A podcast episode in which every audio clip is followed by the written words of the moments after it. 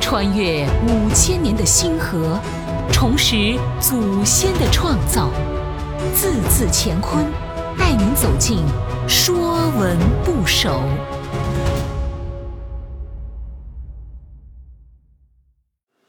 说文不首》豆，在古代，豆是一种盛鸡肉等物的高脚碗。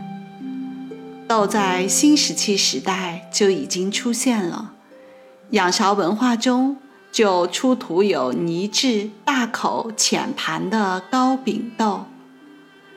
商周时盛行，以陶豆为多，也有青铜豆和木质漆豆出土。豆的甲骨文金文字形，均向高脚盛器。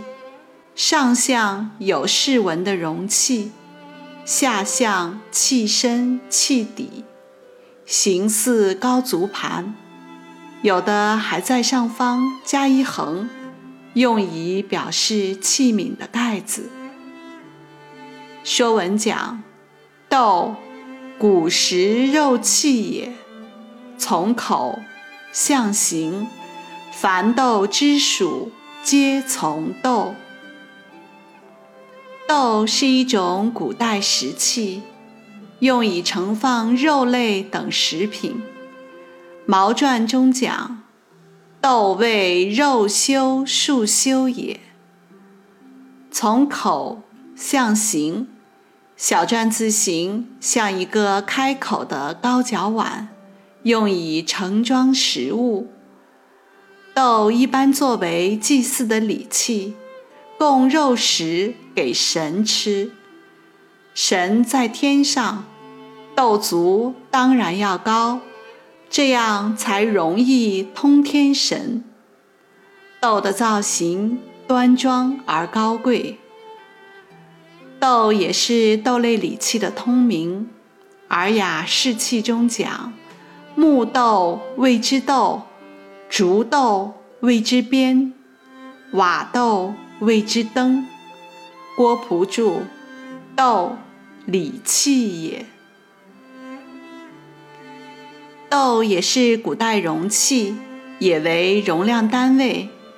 《小儿雅·广梁》中：一手之成谓之义，两手谓之居，居四谓之豆，豆四谓之曲。《左传》中讲：“其就四梁，豆、曲、辅、中，四声为豆。”豆也作量词，是古代的重量单位。